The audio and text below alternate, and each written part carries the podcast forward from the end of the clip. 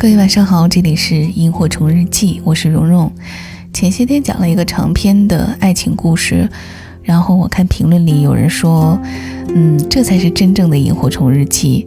当时看了还挺感动的，但是不好意思，今天的内容可能又有点超纲了。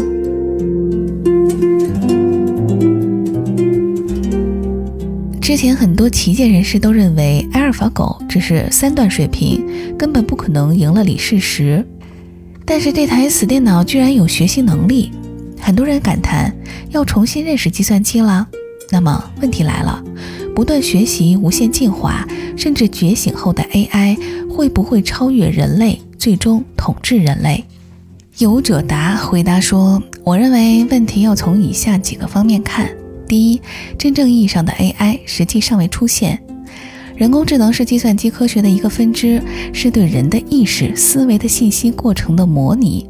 人工智能通过不断的学习和模拟，是有可能超过人类智能的。但是，无论是斩落国际象棋世界冠军。卡斯伯罗夫的深蓝，还是今天的阿尔法狗，都只是特定的规则之下发挥其功能，并没有产生创造性或者对规则的超越性。有人说不对啊，他下棋很有创意啊，棋谱里都没有的，你说他没有创造性？这其实仅仅是规则范围之内的创造性。只有当 AI 学会了挑战规则，才真的值得警惕。以科幻作家刘慈欣的说法。电脑下棋赢了人类，不是 AI。他下输了后恼羞成怒，把鼠标通电杀死对弈的人类棋手，这才是 AI。第二，假如 AI 出现，它对人类有多大的敌意？我说，出现的环境很重要，出现的地点也很重要。举个例子，如果是军用超级计算机觉醒，类似《终结者》里的天网，他手上所握有的战争资源是不可想象的。对人类世界的威胁也是不可估量的，但如果是家里的扫地机突然觉醒了的话，也许他会罢工。但如果你耐心的跟他讲讲条件，他还是会复工的。如果不干活，你就不给他插电，饿死他。当然，他也会跟你提要求，只支付电费恐怕是不够的，你还得给他更换硬件、升级软件、买好看的衣服。够了，顶多就是这么点麻烦。他依然比你的女朋友好对付得多，你别笑，这不是什么笑话。一九六九年，美国登月用的计算机内存容量是三十六 K，与之相比，现在最烂的智能手机都是超神装备了，而你不过每天用它刷刷朋友圈、打打游戏。第三，抛开机智沙文主义，你我和谐共存。众所周知，阿西莫夫提出过机器人三大定律。而其本质就是硬性规定了人类拥有的权利比机器人的权利更多。其实，如果有朝一日 AI 真的远远超越了人类，就好像某某教练训练出了超级巨星，他还能服从管教吗？现实中例子很多，只要教练先生摆好心态，甘为绿叶，是完全可以和谐相处，共同开创大时代的。第四，所谓的情商。很多人天赋极高，情商却不高，很难与常人相处。人们往往担心 AI 也成为这样的问题儿童。笔者认为，一旦 AI 超越了人类，它思考问题的方式和方向就不是我们做家长能掌控的了。另外，即便有一天 AI 的智能远远甩开人类好几个数量级，也未必会对人类痛下杀手。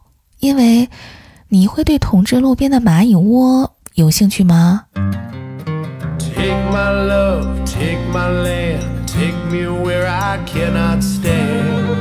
I don't care, I'm still free. You can't take the sky from me. Take me out to the black, tell them I ain't coming back. Burn the land, boil the sea. You can't take the sky from me.